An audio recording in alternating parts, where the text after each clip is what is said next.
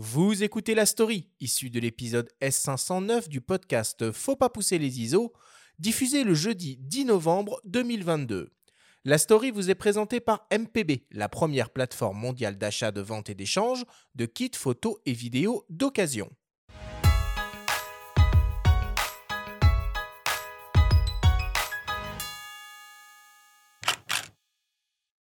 Il manque un peu de soleil, il manque 2 degrés de plus. Donc aujourd'hui, j'ai pas envie de pluie.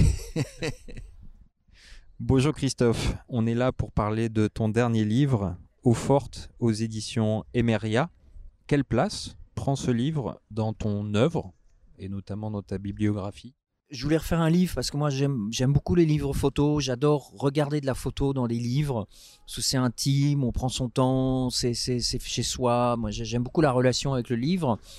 Et je voulais, après Neige, qui était un format à la française, avec des images pas toujours très grandes, qui est un, livre très épais, mais dont je suis, suis pas complètement fan de la maquette, je voulais revenir à, quelque chose d'un peu plus panoramique comme Signor. Euh, mais par contre, pour pas faire un Signor numéro 2, c'était notre grande crainte. Je voulais qu'on soit sur quelque chose de plus coloré, un peu plus orienté pluie, peut-être un peu plus sombre aussi euh, que Signor. Voilà, donc c'était un petit peu l'idée qui a hum, piloté ce projet. Par contre, le format, lui, ressemble à Senior, dans le sens où il s'agit d'un grand format, 40 hein, par 32. C'est exactement le même format que Senior. Les gens vont peut-être se dire en le voyant, ah ben, comment je vais faire, comment euh, est-ce qu'il va trouver de la place dans la, dans la bibliothèque? Pour, Pourquoi euh, tiens-tu absolument à, avoir un grand format comme ça?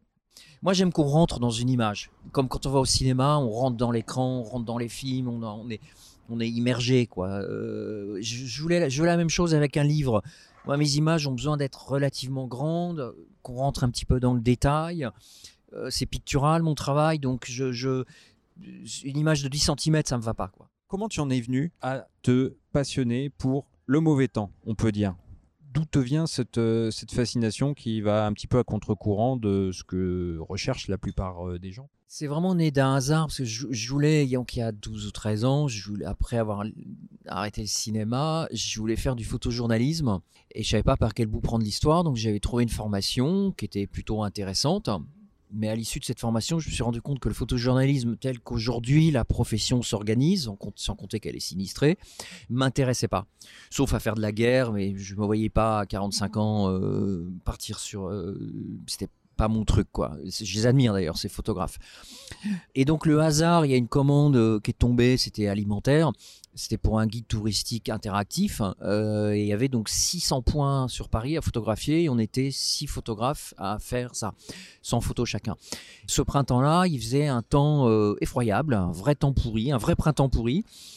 Et en fait, c'est comme ça qu'est venue l'idée. C'est un contre-pied parce que quelque part, j'avais une obligation dans les photos qui est du soleil. L'éditeur m'a dit il faut qu'il y ait une ambiance ensoleillée, sinon je prends pas. Ok. Et donc c'est né de ce contre-pied en fait. J'ai dit mais Paris sous la pluie, Paris sous la pluie, ça doit être mince. Ça, ça, l'idée me plaisait. Je me dis il y a un univers visuel à, découvrir ou à exploiter de ça. Et c'est comme ça a commencé comme ça en fait. Voilà. Il y a tout un univers très pictural, euh, très esthétique dans ton travail. Est-ce qu'il y a malgré tout un message? Parce qu'on sent, on voit un petit peu aussi l'évolution euh, dans, les préfaces de tes ouvrages quand même au, fil du temps. Tu cherches aussi à faire passer un message à travers tout ce qu'on vit au niveau euh, de l'évolution du climat ou est-ce que tu restes dans une démarche plutôt esthétisante et picturaliste? Ma démarche reste esthétisante et picturaliste, mais j'ai effectivement j'ai un peu l'impression de faire de l'archéologie euh, en avance quoi du climat parce que je, je me rends compte à quel point c'est en train d'évoluer. Moi ça m'inquiète énormément. En plus, on ne fait strictement rien pour faire avancer les choses. Moi, j'aimerais bien prendre plus le train et je peux pas, puisqu'il n'y en a pas, là où j'habite. Moi, ce qui m'intéresse toujours dans le climat, ben, c'est ce qui nous constitue tous, ce qui fait nos souvenirs d'enfance, de routes pluvieuses, de vacances pluvieuses, de neige, de tout ce que vous voulez. Il y aura toujours de la pluie, il y aura toujours de la neige, il y aura toujours des tempêtes. Mais effectivement, il y a un réchauffement climatique euh, qui, qui m'inquiète. Mais c'est pas mon sujet en tant que tel, le réchauffement, d'abord c'est dur à illustrer visuellement, mais c'est connexe quoi. Comment est-ce que tu procèdes pour faire des repérages et est-ce que on peut, on peut faire du repérage par beau temps pour après prendre des photos d'un lieu par mauvais temps? J'ai deux types de repérages. J'ai des repérages sur Instagram. Je suis abonné à plein de comptes euh, à la noix, mais qui me permettent de, de, trouver des lieux. Par exemple, je suis abonné à des comptes de châteaux. Voilà, donc il y a plein de photos de châteaux qui me permettent de trouver des châteaux que je connais pas, mais des châteaux qui m'inspirent. Puis après, il y, a- des châteaux plus visités que d'autres, donc il y a toujours plein de postes, et puis les gens se photographient devant le château, mais ça permet de voir les angles possibles. Et si je peux, si j'y vais, quels sont les angles possibles, etc., etc. Voilà. Donc ça c'est une première partie. Après il y a le choix du pays, bien sûr. euh, j'y- voilà. Et une fois que je suis, sur place, donc bien sûr il y a encore une phase repérage. Et ce que j'adore, mais c'est pas toujours possible, c'est de dormir dans mon décor. Ça c'est le rêve. C'était le cas aux îles Féroé, dans un petit village à l'extrême nord qui est un de mes endroits préférés sur Terre. Il y a trois ans, j'avais pas pu, pas pu dormir parce qu'il y avait rien de possible. Euh, L'hôtel, l'unique hôtel était fermé. Puis là, j'ai trouvé une maison à louer dans le village même et, ça m'a sauvé des images, quoi. Et la photo du mouton la nuit, par exemple, elle est faite grâce à ça parce que, en fait, j'étais, il devait être vers 22 heures, j'étais chez moi en train de manger dans ma maison, puis je regardais, je surveillais toujours par la fenêtre ce qui se passe. Puis j'ai vu qu'il se remettait à neiger très fort. Et puis là, je vois des moutons au pied de la maison. Donc là, je me précipite. J'étais un peu fatigué, mais je lui dis merde, non, non, vas-y, vas-y, vas-y. Donc je me précipite dehors. Et c'est là, en prenant la rue juste à gauche, que je, je vois ce mouton qui vient vers moi et, et, et clac, quoi. Est-ce que tu peux nous éclaircir d'un point de vue technique euh, sur la manière dont tu prends les images en fait? Quel euh, matériel tu utilises ou comment tu procèdes par exemple pour faire des images de pluie? Il y a mes images de pluie, enfin à travers les pare-brises. Donc ça, c'est une technique précise. Enfin, technique. C'est une technique, oui, euh, à travers mon pare-brise, qui est pas simple parce que il y a un problème de profondeur de champ, c'est-à-dire qu'il faut que j'ai à la fois. Puis en plus, il y a plusieurs façons dont c'est compliqué. Il y a, il il plusieurs effets de pluie sur la vitre. Il y a, on voit les, gouttes, ou on voit les, dégoulinades. Puis quand il pleut très fort, ça devient plus une espèce de déformation. La couverture de, forte, c'est plus un effet de déformé que de parce qu'il pleuvait très fort.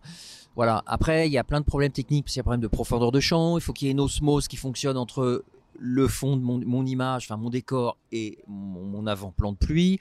Et c'est loin d'être toujours le cas. Enfin, c'est pas simple. Il faut que ça fonctionne parce que c'est un peu une sorte de subjectif aussi.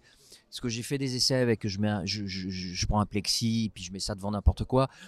Mais si on perd le côté subjectif, je, je suis pas sûr que ça marche. Ça devient un effet qu'on plaque, quoi. Voilà. Après, sinon, il y a. euh, je suis passé au numérique assez rapidement parce que la commande du guide touristique, donc le fameux guide sous la pluie, Paris au soleil, là, ça devait être un numérique. Donc, du coup, je suis resté en numérique parce que le- à cette époque sortait le Canon 5D, qui était le premier boîtier full frame et ça commençait à ressembler à quelque chose d'intéressant. On retrouvait du modelé, le grain était pas désagréable. Donc, du coup, voilà. Merci beaucoup Christophe. Eh Ben, merci à toi.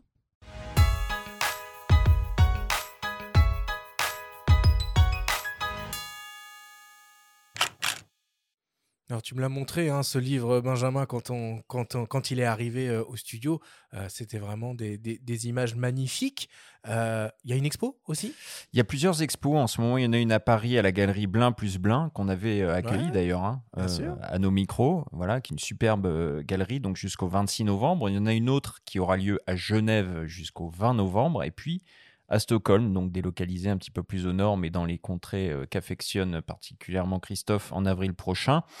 Et oui, ce livre, est- ce livre est très beau. Bon, euh, quand on est amateur de livres, ce qui est mon cas, on se heurte souvent à un gros problème, et en particulier avec ce genre de livre grand format à l'italienne, c'est qu'il faut de la place. Et donc, euh, Un ça... petit chevalet pour, euh, pour le Ah, regarder euh, limite, limite, limite. Non, mais bon, l'impression est sublime. Effectivement, ça fait écho à son livre euh, Snior, qui a été un carton, qui a été euh, un, superbe objet aussi. Hein, Snior qui veut dire neige en islandais, euh, qui était déjà en format à l'italienne.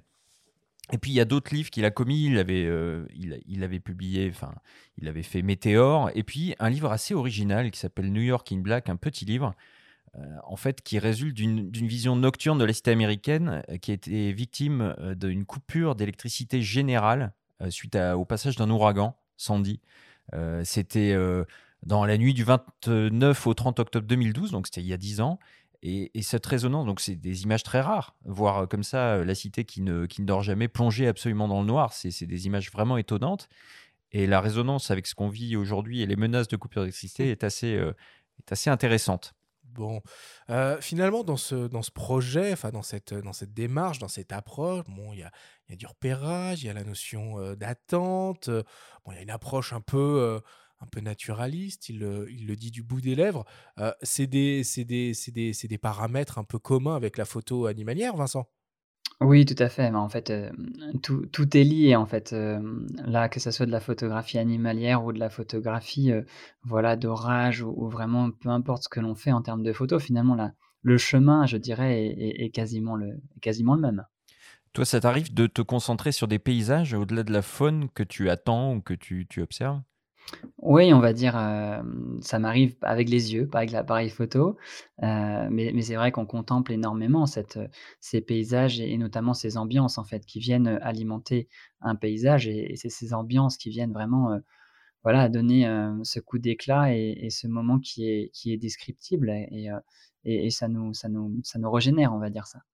Bon, bah écoutez, en tout cas, euh, merci beaucoup, euh, Benjamin, de nous avoir fait euh, découvrir ce photographe et, ce projet au cours de cette story.